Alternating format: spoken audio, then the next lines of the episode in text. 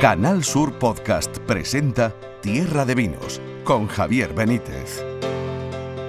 Muy buenas a todo el mundo, aquí estamos de vuelta, comenzamos de nuevo temporada, se me van las cuentas un poco, yo creo que es la número, la número 13. A mí el 13 me gusta, ¿eh? o sea que no soy supersticioso. Así que seguro que vamos a tener una temporada fantástica con todos vosotros, con todos los amantes del vino, del, del buen beber y del buen vivir que nos acompañáis cada programa en este Tierra de Vinos en el que comenzamos con la ilusión de siempre de descubrir cosas que nos gusten, de explorar nuevos territorios, de hablar de todo eso que nos hace más felices son los vinos y la gastronomía, y de pasarlo bien, que es de lo que se trata en la radio y en este podcast de Canal Sur Radio. Así que no me voy a alargar mucho más. Hoy el control técnico a los mandos, a los cables, está Pepe Rosales desde una tierra de vinos como es Arcos de la Frontera. Y además, enseguida vamos a saludar a varios amigos que hoy nos acompañan para empezar esta temporada. Así que si os parece, arrancamos. En Canal Sur Podcast Tierra de Vinos con Javier Benítez.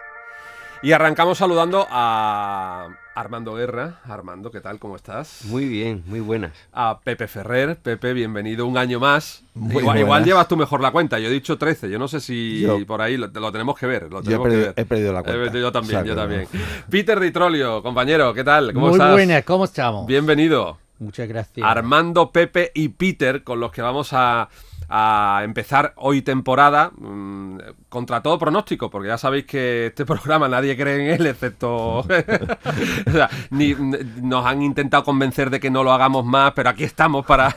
No, hombre, todo lo contrario, hay que agradecer la paciencia precisamente que tiene Canal Sur con, con Servidor y con todos los que hacemos este Tierra de Vinos y que siempre nos dan todo el cariño. Así que, que nada, yo quería mm, empezar con vosotros temporada para que me contéis primero eh, cómo ha sido el verano. Yo sé que ya mm, Armando, yo, bueno, ninguno de los tres, pero Armando, porque como he visto todo lo que hace en verano, sé que no te has aburrido absolutamente nada.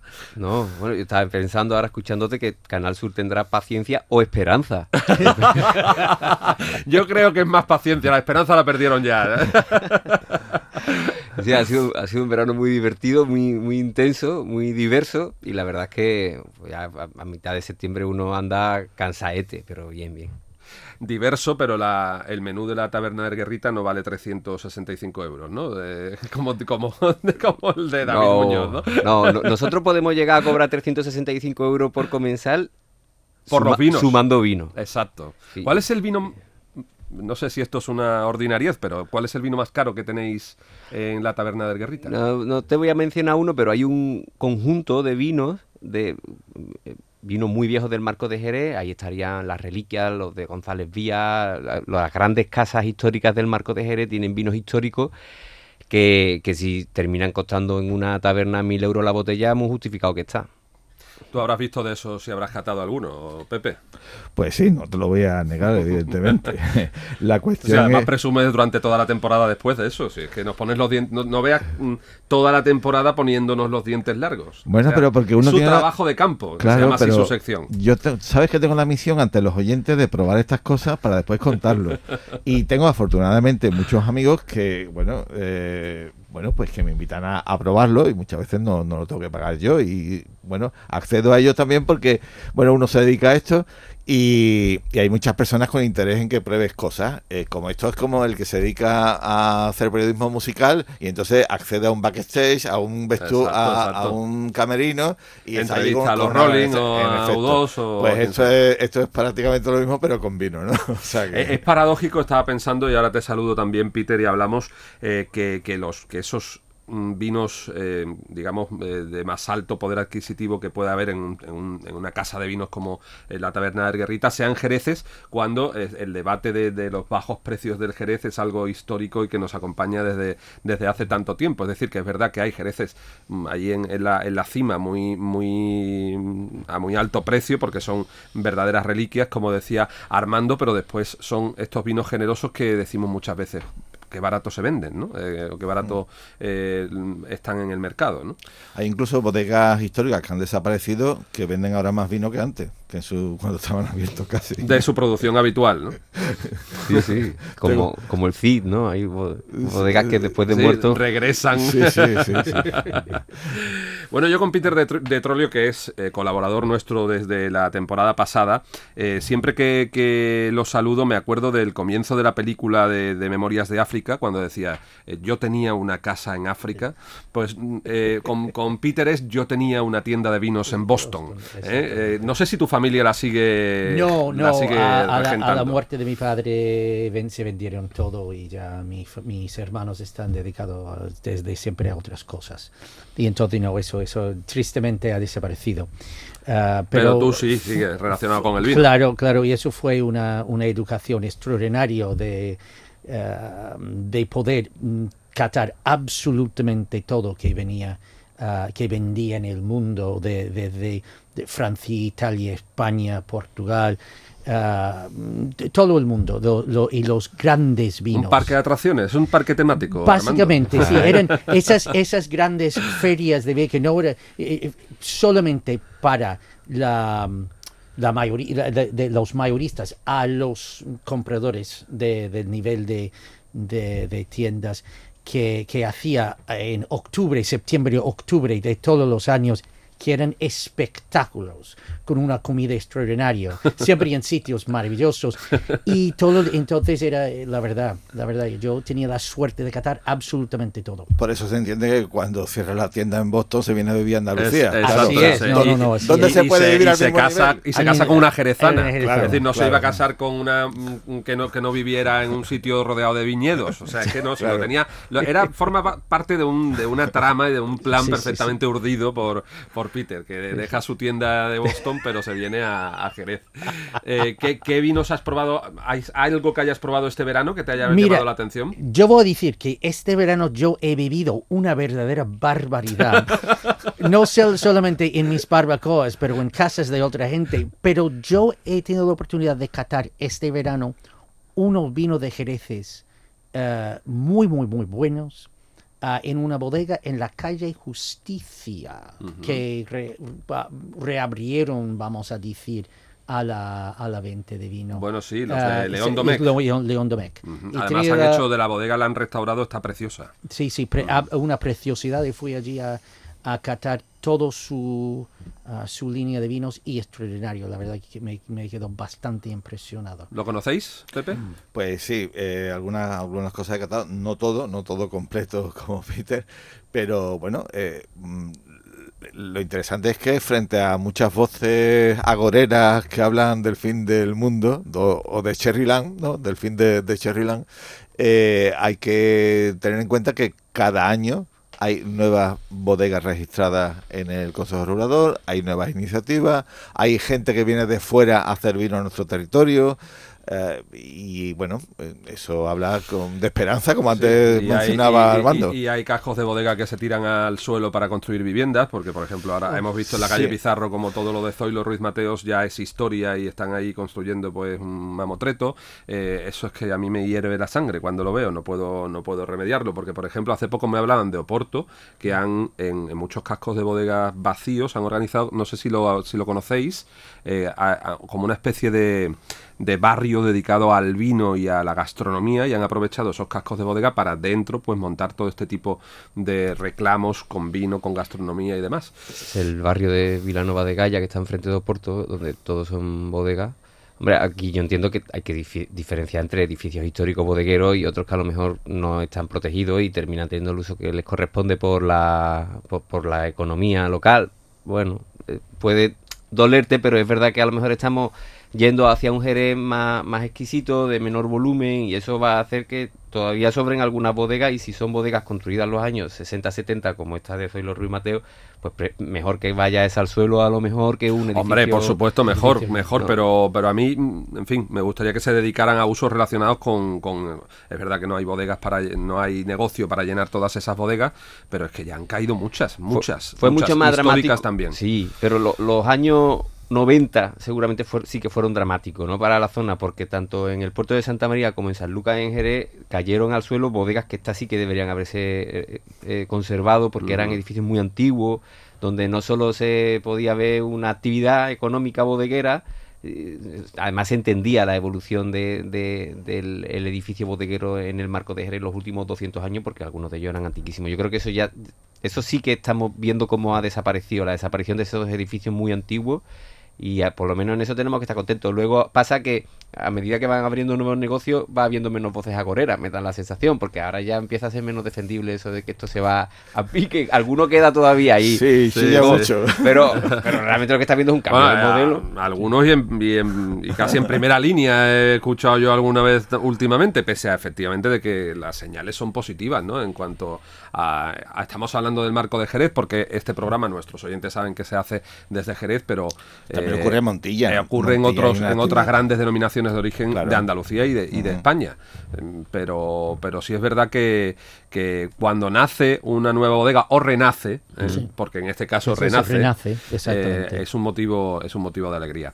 Y, eh, la verdad que, que abre en la calle Justicia, precisamente en ese barrio San, Mateo, que está un barrio histórico intramuros, efectivamente. Pero está tan abandonado, es importante porque eso da algo de vida a esta zona porque está completamente abandonado y es un poco de una, una flor entre un desierto y, muy triste porque esa zona estoy escuchando el acento que me encanta de Peter y, os quería preguntar vosotros de vinos americanos aparte de California de Napa y eso de lo que se sabe cualquier usuario eh, te agradezco que me hagas esa pregunta porque quería contar uno de los vinos precisamente digo no me va a preguntar qué he catado en este verano te, lo iba a preguntar ahora bueno pues eh, sí un vino americano que he tenido la suerte precisamente eh, como de alguna manera engaño a Canal Sur Radio con, otra.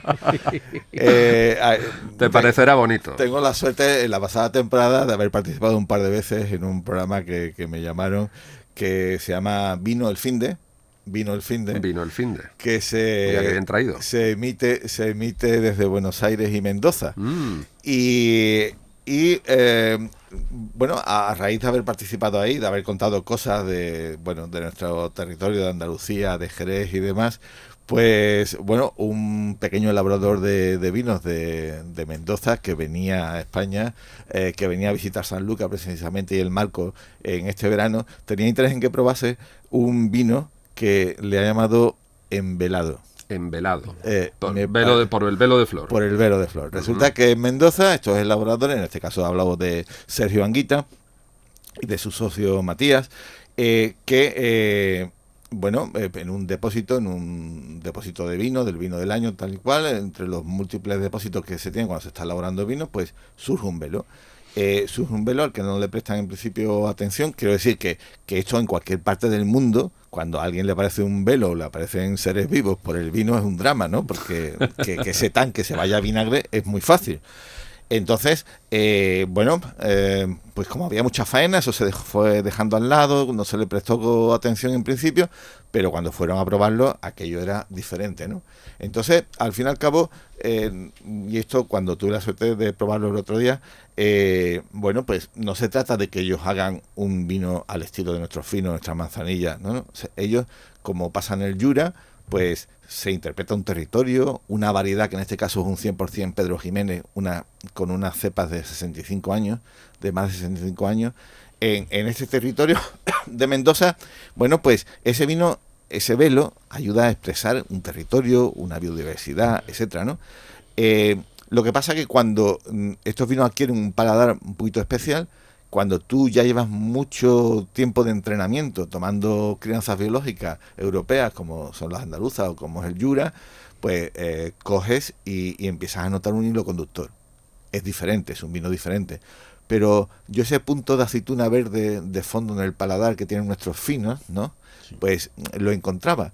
Evidentemente, pues no tiene la sanidad nuestra, porque el territorio es diferente, porque bueno, la actividad del velo, y porque esto es un proyecto incipiente, no tiene madera, es un vino pero un vino interesante y bueno, habla de, de, lo que se está moviendo en el mundo y que, bueno, eh, resulta que nos viene muy bien que otra gente hablen con ese mismo lenguaje, otras lenguas diferentes, pero ese lenguaje del velo de flor, y, bueno, es interesantísimo. O sea, que ya no solo renacen bodegas en nuestro marco, Armando, sino que ya estamos exportando ¿eh? la crianza biológica y todo, y todo esto que hacemos aquí. Bueno, nosotros a principio de verano tuvimos aquí a Luis Gutiérrez con una, en el Guerrita con una cata de Yurá se trajo, no, sé, 12, 13 de Yurá y hubo un montón de bodegueros del marco además en aquella sesión.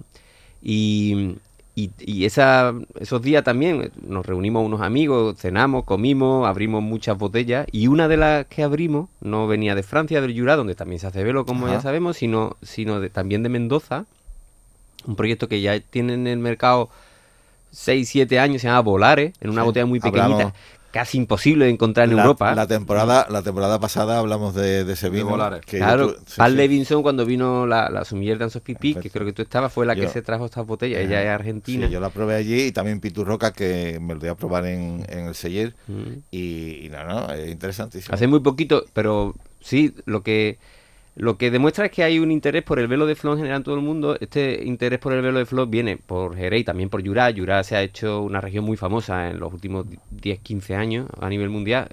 Este año en la cata de Luis Gutiérrez escuchamos un dato que nos sorprendió mucho, es que el mayor mercado de vin de Van Jean, que siempre hay algún francés que me afea el acento, eh, en el mundo es España, curiosamente, eso es súper curioso porque son vinos dentro de esa región que se producen en pequeña proporción y, donde hay más interés por el velo en España, parece ser, porque es donde se viene la mayoría de esas botellas. Claro. Pero luego en el resto del mundo hay mucho interés por el velo y Mendoza y también Chile son, son ejemplos de eso, ¿no? Porque hay elaboradores jóvenes curiosos, gente que viaja mucho, que termina llegando aquí. Yo he atendido mucho en los últimos años en la bodega en Barbadillo. Visitar de este tipo de enólogos sudamericanos fundamentalmente son constantes. Y lo que hacen es interpretar en su zona los velos a su manera, en estáticas a veces, también en solera. O volar es un vino de solera. Y, y hay velo por ahí. Algo que curiosamente en el pasado fue combatido a nivel eh, de marca por la propia DO porque eh, se evitó que se utilizaran nombres parecidos a los del Marco de Jerez en otros sitios del mundo, pero a nivel técnico, sin embargo, yo lo interpreto de otra manera. Ojalá haya mucha gente trabajando con velo en el resto del mundo, porque lo que hace es, facilitar que esa clientela de sitios exóticos para nosotros vayan comprendiendo las bocas y las narices que tienen los vinos que se hacen bajo velo. Absolutamente. yo, pienso además que antes cualquier enólogo, cualquier elaborador de vino, pues velo, aparecía, como decía, algo así, algo vivo por el vino y lo que hacía era cargárselo enseguida. Gracias a que también, pues como Yura o como Jerez está teniendo un reconocimiento a nivel internacional, un nuevo reconocimiento, eh, bueno, pues ya no se asustan, ¿no? Dice, bueno, ¿qué pasa aquí? O sea, aquí me parece velo, a ver qué pasa igual resulta que voy a tener al final un magnífico vinagre, pero voy a aprender de esto, voy a conocerlo, voy a hacer un seguimiento y, y las referencias, pues las tienen, tienen que irse a Andalucía Occidental a, encontrar una referencia de cómo se controla el tema, el tema del, del velo. O sea que esto es consecuencia de la Sherry Revolution, ¿eh? una consecuencia más de la Sherry Revolution. Eh, esta, esta música te gusta a ti, Armando.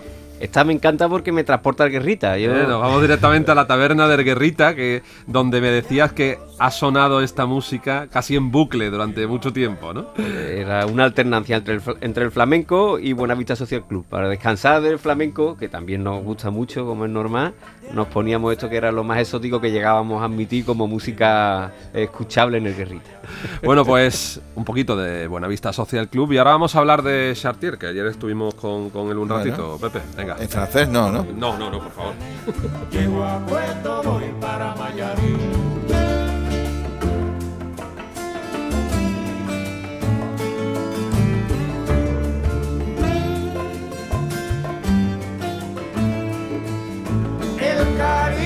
Que te tengo no te lo puedo negar. Se me sale la babita, yo no lo puedo evitar.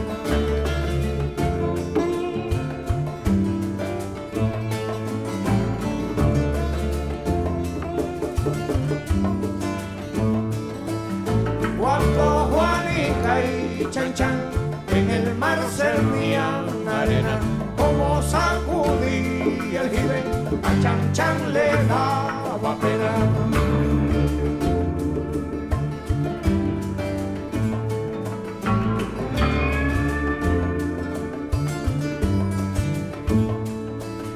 Limpia el camino de paz que yo me quiero sentar en aquel tronco que veo y así no puedo llegar.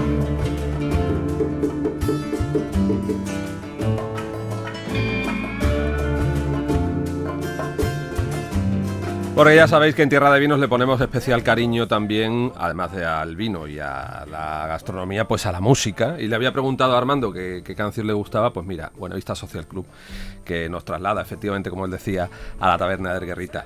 Eh, se está celebrando estos días el Sherry Master de Tío Pepe y ayer vino un grande como François Charter que nos habló de, de- de lo- de las moléculas, del aroma, hizo un ADN del, o sea, hizo un estudio del ADN del tío Pepe. Y había, había un argentino, por cierto, estabais hablando antes de Mendoza y tal, un argentino también, un sumiller que me, que me decía, no, yo me he venido pero para quedarme ya en España a ver qué, a ver qué consigo por aquí. Y, y que, y que nos viene a, a reforzar pues un poco la idea, y la manera en la que hemos venido consumiendo los vinos de Jerez a lo largo de, de los años, Pepe, porque van bien con las aceitunas, los finos, por ejemplo, o van bien con las almendras, en fin. eh, eh, él, él buscó eh, las moléculas aromáticas que tienen en común el vino, un fino de Jerez, en este caso el tío Pepe, con otro tipo de ingredientes y con otro tipo de alimentos. ¿no? Sí, él, a- al final, eh, mm, François Chartier es un sumiller canadiense, establecido ya en España, pues creo que me estuvo comentando ya durante nueve años, y que mm, él ha desarrollado una técnica de maridaje eh, que, bueno, no, no es como él bien contó ayer, no es mm, el, el absoluto, ¿no? De, de No es la panacea. no, es un camino. Es un camino y más. Existen otros caminos para poder organizar un maridaje, ¿no? Eh, y su camino va sobre todo por la afinidad molecular aromática de eh, los componentes sólidos de un plato y eh, o de un producto y en este caso del vino, ¿no? Si es decir, yo- eh, coges un fino y dices, la molécula aromática que Claro. manda predominante en este fino es esta, Sí. que es curiosamente también la que manda en tal En alimento. Entonces, cuando se unen ese alimento con ese vino, el, el, el resultado encuentro es- en el paladar es perfecto. es hay bueno. armonía, hay un hilo conductor, ¿no? Eh, ¿Qué ocurre? Que estas moléculas olfativas o aromáticas eh, se encuentran no solamente en esos productos que a lo mejor de manera tradicional pues eh, mm, han servido para maridar, sino que abre muchas posibilidades si vamos descubriendo otros alimentos que tienen esa misma molécula aromática y que tú no, no sabías que, lo compartían, ¿no? Pues ahí te pongo un ejemplo. Tú dices, eh, bueno, ya ha venido François Chartier a confirmar lo que ya sabíamos. Pues sí, eh, sabíamos que eh, un vino fino tiene aromas de, de manzana verde y que va muy bien con aceitunas verdes y con almendras frescas, ¿no? Pues, o almendras, pues vale. O sea, eh, pero eh, al analizar esas moléculas que tienen en común, pues la almendra, eh, la aceituna verde, la manzana verde y la Mm, Encontramos batonca, que están también que- en el plátano, por ejemplo. Resulta que eh, ese mismo componente aromático, pues de la manzana verde está en el mango, en el higo seco, en el albaricoque, en el apio, en el jengibre, en los espárragos. Y que la, la- nota aromática de la almendra fresca la podemos encontrar también en otros alimentos, como puede ser el queso fresco, las nueces, el té negro, el cacao, por ejemplo. ¿Tú no- no piensas que, que la almendra, el cacao y el vino fino tienen, Tienen aroma? común, ¿Por qué? Porque tú ves la forma, ves la almendra, eso, entonces tú dices, esto no es lo mismo. Pero si te quitan la vista y, y- y tú empiezas a probar y a, o a oler, pues como hicimos ayer un ejercicio, resulta que hay muchas cosas en común. Esto que esto mm, sobre todo yo creo que viene en favor del mundo de la cocina o del mundo del sumiller que trabaja en equipo con, con- con la cocina, ¿no? Porque claro, según esto, si nosotros cogemos un plato donde, por ejemplo, mm, cogemos una hoja de siso, que es una hoja japo- japonesa o, o china, donde yo puedo envolver a lo mejor un trozo de plátano al que le voy a poner unos toques de cacao amargo y, y, y después mm, remato con una con unas láminas de apio, por ejemplo. Cualquiera te puede decir, mira, eso te lo comes tú. eso te Pepe". lo comes tú, ¿vale? Pero, eh, pero no, pero. Pero ahora tú final, coges eso, lo el pruebas, seguro que es bueno. lo pruebas y lo acompañas con una copa de fino y resulta que eh, tienes una armonía perfecta, ¿no? Entonces, bueno, creo que es una herramienta interesante y sobre todo para aquellos profesionales que quieran avanzar, trabajar y hacer propuestas, bueno, que pueden ser muy tradicionales. Oye, pues una aceituna verde va genial con una copa de fino, pero si te quieres un poco salir del tiesto, pues mm, puedes encontrar cosas muy interesantes. Mm, Partiendo de la base de que la experiencia fue formidable y que escuchar a Chartier fue un verdadero regalo, cuando estamos hablando de vinos y nos ponemos a hablar de ADN, de moléculas, ¿nos estamos poniendo demasiado serios? Yo creo que sí, yo creo que sí. Porque Lo digo hecho, de cara al consumidor sí, final. son, son- son cosas muy importante y muy interesante y fascinante de nuestro de un punto de vista profesional. Y dices, Dios mío, se puede hacer esto.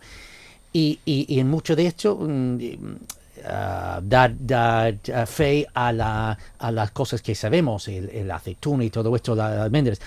Am, y entonces hay, hay algo allí. Pero yo creo que para el consumidor de, de- de a pie es muy complicado. Es muy complicado para ellos. Sí, va Esto- a los profesionales. Claro, esto es un trabajo que se hace para profesionales y que tienen que usar los profesionales y, bueno, los aficionados o la gente que se dedica o que disfruta del vino, lo que tiene que hacer es comprar botella, compartirla con amigos y buscar motivos Pero para hablando de profesionales, os voy a contar ahora. Bueno, dime Armando, y os cuento después Claro, la cosa. digo que, que esto de las moléculas, lo que sí justifica son los 365 euros del menú de diverso. Claro. Quiero decir, aquí es donde se ve que el consumidor no es único. Entonces, hay un consumidor que quiere ir a diverso y que espera que el señor de diverso maneje estos elementos para ofrecer Claro, esa claro, alga. claro. ¿eh? Y ahí se justifica esa cantidad de dinero que nos parece estratosférica porque detrás hay un trabajo tremendo de desarrollo no, no a veces frivolizamos por, por Sí, hasta la broma y, sí, y y- lo hacemos todo yo también pero Sí, sí. pero normalmente estos tienen a 100 tíos trabajando Bueno, en esos eh, menús hablaba Chartier ayer de cuando trabajó con Ferran Adrián en el, en el Bulli y que mm, gracias a este trabajo de las moléculas aromáticas eh, descubrieron que la frambuesa y el alga nori iban estupendamente. Entonces hizo, hizo Ferran Adrià un plato que era un- un- una especie de cucurucho, un cono de alga nori con frambuesa dentro y tal que lo acompañó con un vino eh, que también le iba con esa y el resultado por lo visto fue espectacular seguramente tú sabrás exactamente a qué plato Sí, se era, refería. era- era además una añada de González Vía, un, un Exacto. vino. Y bueno, al final la apariencia, o sea, resulta que el alga nori tiene los mismos componentes aromáticos que la frambuesa.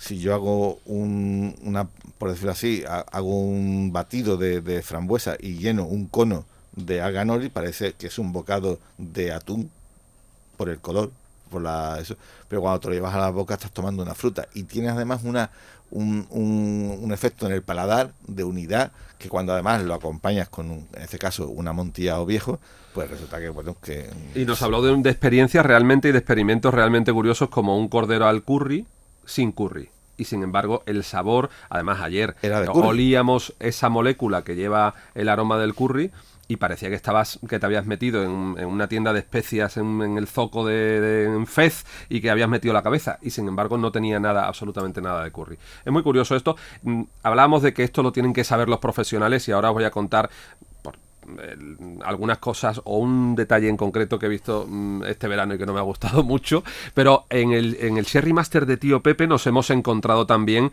a una mujer que normalmente nos acompaña en el estudio, pero que está haciendo este Sherry Master y que es Carmen Granados, mis catas. Carmen Granados, Carmen, ¿cómo estás? Muy bien, ¿y tú qué tal? Oye, aprovechando el tiempo, ¿no? Porque en- todavía no ha terminado el verano y aquí en, en uno de los grandes reclamos de formación, digamos, relacionados con el, con el vino de Jerez, que es este Cherry Master del Tío Pepe, en el que vemos a especialistas, a profesionales, a críticos, a periodistas, a sumilleres de, de toda España y de, gran parte de Europa. Pues sí, hay incluso un argentino y hay gente también de, de fuera de España.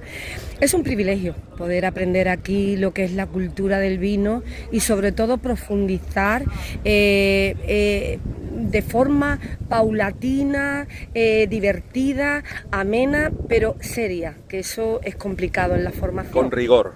Con rigor, efectivamente, con rigor, tú lo has dicho. Y la verdad es que hemos tenido una mañana espectacular, hemos ido a la viña, hemos visto cómo se injerta, hemos visto el asoleo, en fin, la verdad muy completo y, y bueno, yo encantada, todo lo que sé aprender. Bueno, ¿cómo ha sido este verano? Sé que has estado un poco fastidiadilla, eh, eh, pero que ya estás recuperada, estás perfecta, estás guapísima. Bueno. Eh, ¿y ¿cómo, cómo, quitando ese problemita de salud que ya está, que ya está superado, ¿cómo, ha- cómo has pasado el verano? ¿Has descubierto cosas nuevas que nos vayas a traer esta temporada en Tierra de Vinos? Pues mira, sí, he estado ahí escudriñando cosillas, cosillas muy interesantes y yo creo que vamos a sorprender mucho a nuestros oyentes. He estado recopilando ideas, haciendo proyectos en mi cabeza y no sé, tú sabes que soy un poquito alma inquieta y bueno, reinventándome un poquito, he tenido tiempo. De algún vino, no sé, algunos vinos que te hayan sorprendido este verano, eh, andaluces, eh, españoles, internacionales. Bueno, un poquito de todo. He probado vinos de California, he estado probando también vinos de Chile, luego vinos de nuestra zona, de la zona de Cádiz, que están saliendo cosas buenísimas, y luego también pues de nuestra Andalucía, también eh, un poquito de cada una de las provincias. Está un poquito eso, profundizando. Porque claro, cada vino tú sabes que tiene su personalidad y cada DO pues tiene su idiosincrasia. Y bueno, eh, siempre está bien eso, conocer qué diferencia hay entre unas y otras y bueno, por qué un vino es de una forma y no de otra. ¿Y cómo se presenta el año? Para Carmen, para tus proyectos. Pues mira, se presenta bastante bien porque eh, he seleccionado cositas. Entonces mm, voy a delegar... Eso suena a que ya tenemos tanto trabajo que hay que elegir por dónde tirar. Pues mira, eh, sí, la verdad es que Qué sí. bien, qué bien. Bueno, voy a delegar un poquito por aquello de, de eso, de meterle un poquito más el... a ir a degüello a lo que yo quiero ir. Y como yo pongo pasión en todo lo que hago, si, ah, si cojo muchas cosas, pues me desinflo. Entonces quiero estar vitalista y con, y con energía todo el año. Así Bueno, que pues guárdate algunos días para venir a Tierra de Vinos, que Sí. te esperamos, ¿eh? Eso está hecho. ¿Eh? El próximo programa eh, ya nos traes la primera sorpresa. Muy bien. Gracias. Carmen Granado. A ti. Mis catas.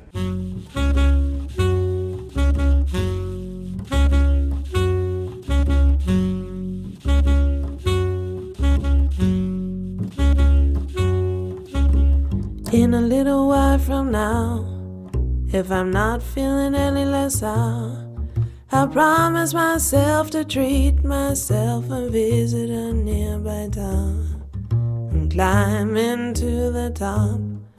Will throw myself off in an effort to make it clear to Aquí Peter está llevando el ritmo, le gusta. eh, Armando está haciendo su particular crítica también musical eh, sobre este tema que lo ha elegido Pepe Ferrer.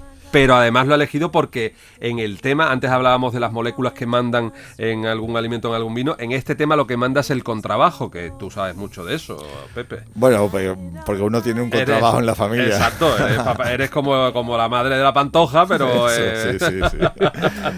Nada, un tema toc, toc, toc, que bueno, es una, la, la misma vocalista es una contrabajista que realmente es fantástica, tiene un, un son por aquello del ritmo cubano anterior del tema anterior, que es genial y que, bueno, el contrabajo es un poco el protagonista en, un- clásico como este, que, antes Peter comentaba el origen de, de esta, de esta copla. Oye, que menos mal que en la, que la, que la hostelería eh, cada vez hay profesionales mejor preparados, pero todavía hay cosas curiosas que uno se encuentra. Y yo me he encontrado, por ejemplo, este verano una carta de, de vinos ¿eh? Eh, aquí en Andalucía, eh, en la que bajo el epígrafe de los Riojas venían vinos tintos de la tierra de Cádiz.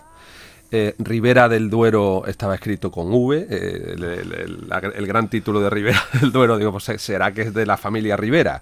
¿eh? Entre los vinos, bueno, distintas barbaridades de este tipo, que menos mal, eh, que es Peter, que se ven ya menos, ¿no? Sí, Eh, sí, sí, sí, sí. Pero eso es una cosa que curioso. Por, por supuesto no tenían vinos de la tierra, o sea, vinos realmente del sitio donde estábamos, ¿eh? que, además era un sitio bastante, una tierra bastante vinatera. Yo, es, es curioso, cuando yo llegué aquí, y mm, hace, porque tú sabes que realmente llegué aquí, aquí ha- hace 30 años, Exacto. y, y que la- las Pese a de que no se te note en el acento. En el acento. que, Parece que llegó la semana pasada desde verdad. Boston. hay ciertas cosas que no que nunca cambian. No, está bien, además Que- es tu origen y eso tienes que mantenerlo. que las cartas de vino, de vino tan, tan pésimo que eran, es que aquí y no incluía vinos de Jerez, y la- sí, sí, mezclaba todo y todo lo llamaba, cualquier tinto lo llamaba ah, Rioja. y yo, Exacto, un de- pues, no, no, yo pensaba que lo habíamos superado, oye, pero- un, un Rioja de Arcos, que pidió, que vamos a ver. si yo- Sí, pero bueno, a, a ver, eh, la anécdota sigue existiendo, pero yo Sí, creo que, puntual. que ahora mismo eh, cada vez más, cada vez más eh, vamos teniendo profesionales mejor formados. Eh, bueno, pero sigue ocurriendo estas cosas.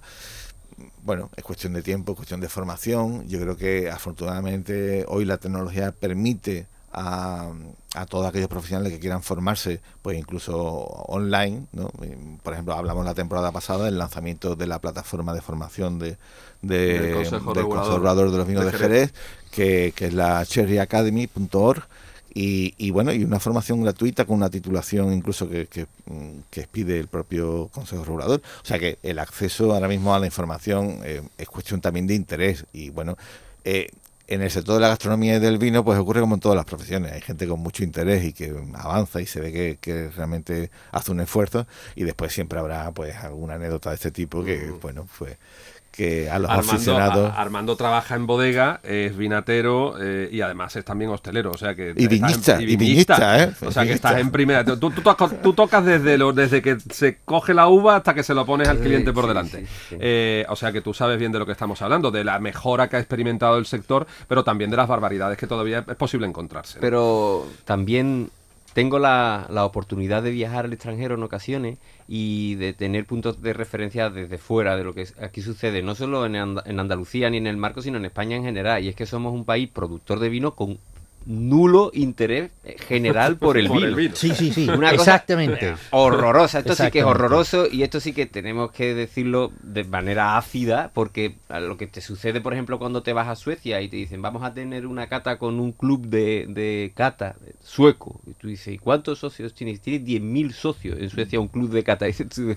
En España no hay 10.000 tíos que tengan por el vino. O sea, en hay- Suecia o te metes en un club de cata, tampoco por las tardes tampoco tendrás mucho más que hacer. También puede ser. Pero, pero, claro, te das cuenta de que aquí lo que queda mucho que recorrer, porque España es un país que produce vino, que para, para, para quien el vino es un sector económico muy importante, muy potente, y para, para que ese sector sea sano, el ciudadano debería tener interés por el vino, ya ni siquiera el hostelero, es que es el, el ciudadano, debería tener un poco de amor propio diciendo, oye, Sí, que, que sin somos- embargo, cuando uno va con a lo mejor a algún sitio con amigos y pide un vino o lo, o lo cata antes de beberlo, a, a veces quedamos de pedantes, ¿no? De, "Mira, este, mira este, ah, si esto es un tinto como otro cualquiera. Bueno, muy. Hay una parte de responsabilidad, sin duda, de la propia industria, eso es evidente. La industria se ha empeñado en hacer una comunicación del vino horrorosa también, porque ha estado ha- haciendo ver que era una cosa muy complicada, muy, muy elitista, y eso ha expulsado a la mayoría de la gente de, de esto, pero también hay una responsabilidad en el ciudadano medio que debería entender, por ejemplo, el jerezano, el andaluz en general, que tiene a la biológica como una de, la- de las fórmulas específicas más, más, más raras y más interesantes de elaboración de vino del mundo, ¿no? Oye, que, que haya gente todavía que no sepa que la biológica es la, la que provoca la aparición de un tipo de vino más fino o manzanilla, que eso, que básico. Por eso es el... ¿Qué porcentaje ponemos a eso? Eh, Yo no sabría calcularlo, es verdad que, que cada vez hay más gente que. o sea, que dejad de meteros con los hosteleros, dejad de meteros con los hosteleros, porque los hosteleros tendrán un poquito de responsabilidad, pero este A señor que está paseando por ahí al perro eh, ahora mismo tiene la misma. Es responsabilidad compartida. Ah, Bueno, pero pasa una cosa, Javier, que como Armando es multiplataforma, es 360 grados el punto del vino, ah, nos metamos con quien nos metamos, nos No, metamos estamos con metiendo él. con él, efectivamente. Macho, es que a ti no se te puede decir nada. Estás en todos lados. Porque hay que ver los viñistas. No, los viñistas tampoco. No, Y también es consumidor, entonces, bueno. No, es gran consumidor. Por, por cierto, por, eh, por ese tema multiplataforma de la familia Guerrita, eh, antes de que termine el programa te tengo que contar una cosa, te va a poner los dientes muy largos, muy largos, Oh, Dios, muy largos. Oh, Dios. Hablando de dientes largos, eh, ¿cómo se plantea el año? ¿Cuáles son las citas? Pepe es muy de voy a tal sitio, voy a tal otro. Eh, yo he visto que hay un congreso internacional del vino. Eh, me parece que es, no sé si es en República Dominicana o, o por Me ahí. estás insinuando que tenemos que ir Mm, en noviembre. Yo lo dejo ahí. mandar lo como dejo ahí. enviado ¿eh? especial. Eh, Sabes que nosotros ya tuvimos, hemos, hemos- hemos- yo he participado de vez en cuando en, en su sección, que es su trabajo de campo, y he podido acompañarlo y, y- y en la medalla de oro se la lleva el, el- acontecimiento que vivimos en Nueva York, que estuvimos en, sí, bueno. eh, eh, viendo allí como el vino de Jerez mm, reina en Manhattan, entre otras cosas en la coctelería y en tantos En el último Cherry Fest en de el Nueva Cherry York. Fest de Sí, Nueva sí. York, efectivamente. Así que yo me intento mm, apuntar a donde, a donde Pepe tenga un huequito eh, para llevarme. Eh, que mm, este año tenéis que... te- empiezo por ti, que tú eres un poco... Profesionalmente te, te dedicas a ello. No sé, eh, alguna cita, algún momento en el que estéis pensando Pero, especialmente. no solamente de vino, sino si englobamos el mundo de la gastronomía, pues comenzamos ya temporada. mm, bueno, tú hablabas hace un momento del Cherry Master, pero sin salir de Andalucía tenemos ya los despesques 2022 de De Ángel, Ángel León, que es una cita internacional importantísima. Gastón Acurio ya ha llegado. Gastón Acurio es la referencia en la cocina en Sudamérica, ¿no? Alex Atala, que viene de Brasil, eh, Gastón, que viene de, de Perú. es eh, y bueno eh, viene el cocinero número uno de Francia que es un argentino. O sea para que veáis que los, argen- los argentinos no tienen frontera. Y eh, resulta que que bueno eh, Mauro Colagreco que es este argentino que tiene bueno es el restaurante más importante ahora mismo podríamos decir de referencia en Francia. Pero eh, Despesques que una vuelta a la naturaleza en esta convocatoria y que bueno pues también va a haber vino por, por aquel territorio. Eh, tenemos después a continuación en, la, en la agenda eh, la primera cita un poco importante de congresos nos lleva a Coruña a final de mes, entre el 25 y el 27 de septiembre, que es el Galicia Forum Gastronómico en Coruña, donde un cocinero andaluz va a ser también protagonista y tengo el honor de presentarlo en escena, que es Pedro Aguilera de Alcalá de los Azules, realmente este joven cocinero gaditano, pues está haciendo un poquito la referencia y la estrella en eh, muchos de los congresos mm, desde que fue nombrado este mismo año, a principios de año, eh, cocinero revelación español en Madrid Fusión. ¿no? De- desde Alcalá, desde, Desde su Alcalá restaurante. Azules. Yo he tenido la suerte, eh, porque como mm, soy la mascota del, del programa del programa de catas del Guerrita, eh, Inspirador, Pepe, inspirador. soy, soy un poco la mascota, me tiene un poco... me- bueno, pasa como en el programa de Tierra de Vinos, ¿no? Que soy un poco el Eso. decano en el tema, en el cartel. Entonces he tenido la suerte de compartir una cata que, que estuvimos muy divertida el día 14 de agosto con Andoni Luis Aduris como tertuliano y como cocinero Pedro Aguilera y estuvimos un poco disfrutando de, esa convivencia entre la tradición y la innovación en la gastronomía y por supuesto en los vinos, que también disfrutamos de vinos que representaban eso, ¿no? sobre todo en el marco de Jerez. Y de allí, de mm, inmediatamente la semana siguiente, la primera semana de octubre, tenemos la cita en San Sebastián Gastronómica, ¿de acuerdo? Donde, eh, bueno, Va a ser también muy interesante, va a haber presencia muy importante también de- del mundo del vino. De, de hecho, el premio eh, Pau Alborná a la mejor labor periodística eh, se le va a dar a una buena amiga también de los vinos andaluces, que es Sara James Evans. Hombre. ¿vale? Ujú. eh, la directora o codirectora del Instituto Master of Wine. Y bueno, mm, Sanlúcar va a protagonizar un almuerzo para especialistas y Seguimos en el año de la capital Claro, gastronómica. claro. ¿eh? en el restaurante Nineu, que está dentro de lo que es el Cursal. Eh, con bueno pues va a haber con gastronomía y vinos de Sanlúcar allí el, el lunes 3 de, octubre y eh, bueno pues con un cocinero del puerto eh, voy a tener la, la oportunidad de presentar un- una, una ponencia sobre la influencia de, de los ingleses durante tres siglos en el marco de Jerez que estas familias de comerciantes, de minateros que llegaron aquí se establecieron y ellos trajeron sus gustos, sus recetas y demás. Y entonces resulta que hay cosas que nos trajeron ellos que eh, la tenemos asimilada ya como un plato tradicional gaditano. ¿eh? Por ejemplo. Pues por ejemplo te hablaré que al fin y al cabo la carne mecha, que era un producto, un alimento que se consumía curiosamente hasta mitad del siglo XX, mm, y ya avanzado a la mitad del siglo XX, prácticamente en la provincia de Cádiz, mm, fuera de- mm, ni en Málaga, ni en Granada, ni en Huelva, ¿no? Eh, un poco se extendió, yo creo, por una cuestión natural eh, con, por- con Sevilla, pero al fin y al cabo es una reinterpretación del roast beef que hacían estas familias en sus casas, que el personal que trabajaba en cocina en sus casas pues fue viendo y como, bueno, fue una interpretación.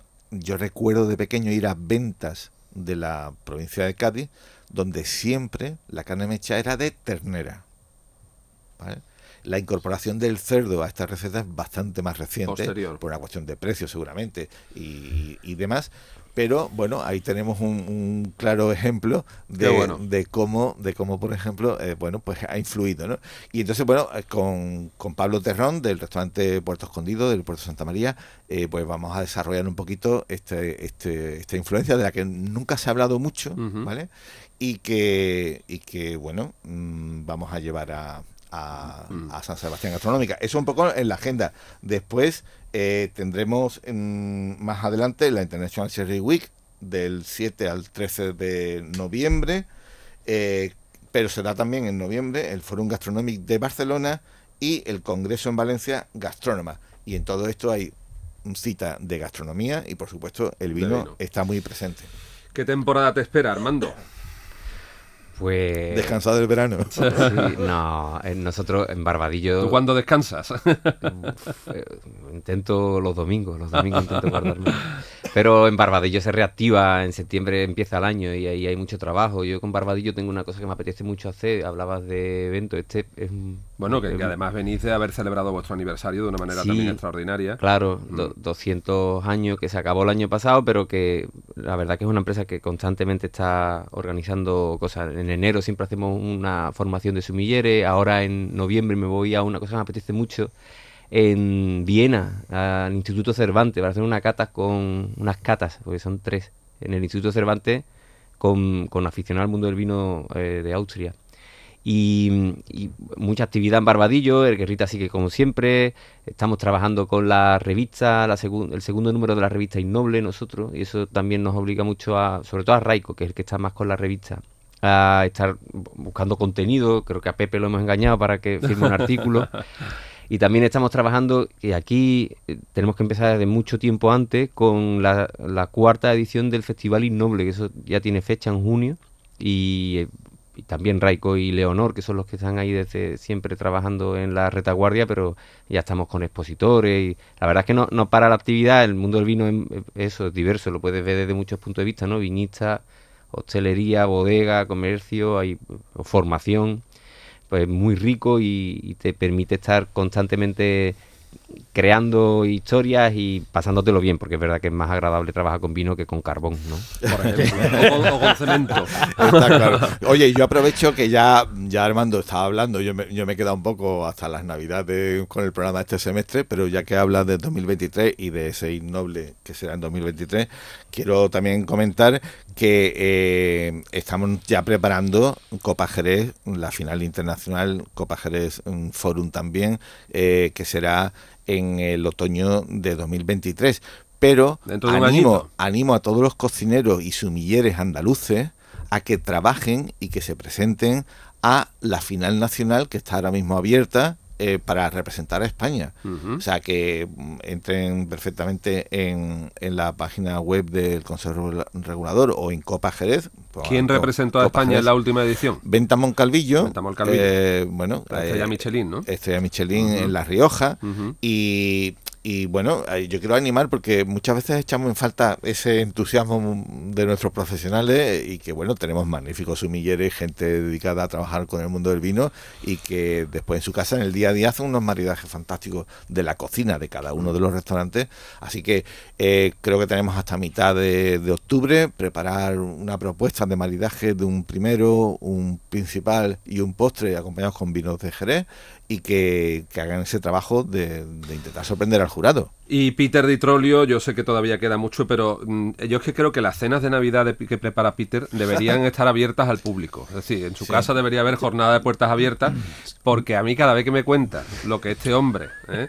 los vinos que pone en la mesa y lo que hace en Navidad, pues que es una cosa impresionante. Yo no sé si ya lo estás pensando para este año o lo tienes decidido. Eh, esto, esto y mi, mi acción de gracia, que también... Es- ah, bueno, es- el, es el Thanksgiving Day, el Thanksgiving Day también, es que está un poquito antes, ¿no? Que es, Es en- antes, es sí, en sí, noviembre. sí, es el, el final de noviembre. Ajá. Y ya yo estoy planteando cosas, pero el, eh, el problema es que estoy muy ocupado porque, como sabes, mi hija se casa el 22 de octubre y hasta el, este día tengo la mente en nada más. En la boda. En la boda. Además, ni mi hija ni mi mujer me Espero deja que pongan en buenos otra cosa. vinos en la boda. Oh, eso por supuesto. Eso por mi cuñado lo va a traer. Entonces no, no habrá problema. Vinos buenos habrá.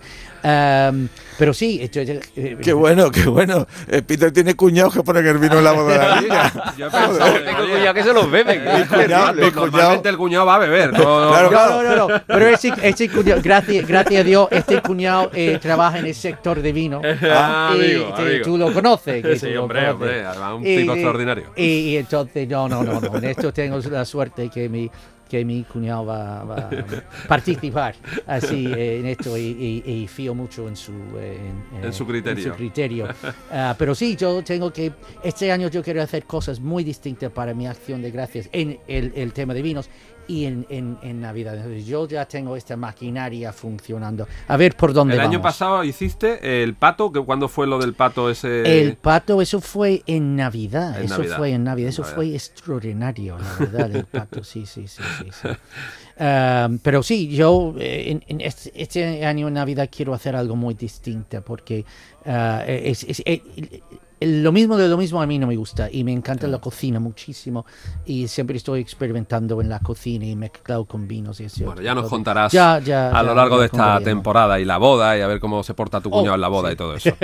Señores, bueno, por cierto, nos vamos a ir con esta canción que la has elegido tú. Ah, bien, bien. ¿Eh? Un gran canción. Un y un gran cantante. Cantante, eh, la voz, eh, ¿no? La voz, Frank la Sinatra.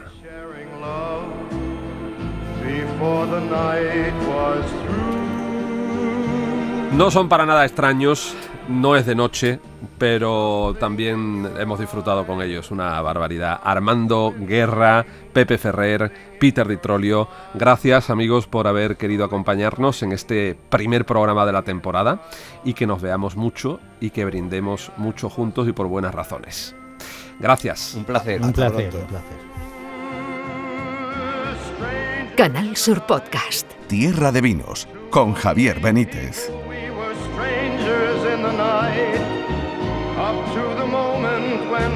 Said our first hello. Little did we know, love was just a glance away, a warm embracing dance away. And ever since that night, we've been together, lovers at first sight. In love forever, it turned out so right for strangers in the night.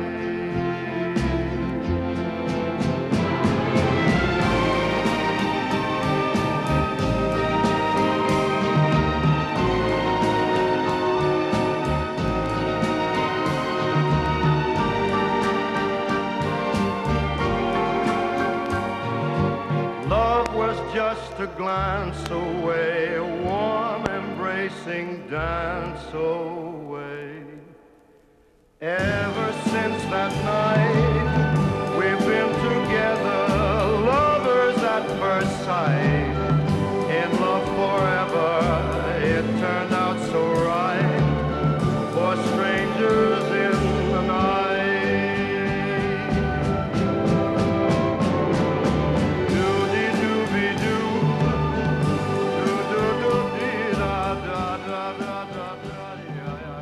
En Canal Sur Podcast han escuchado Tierra de Vinos con Javier Benítez.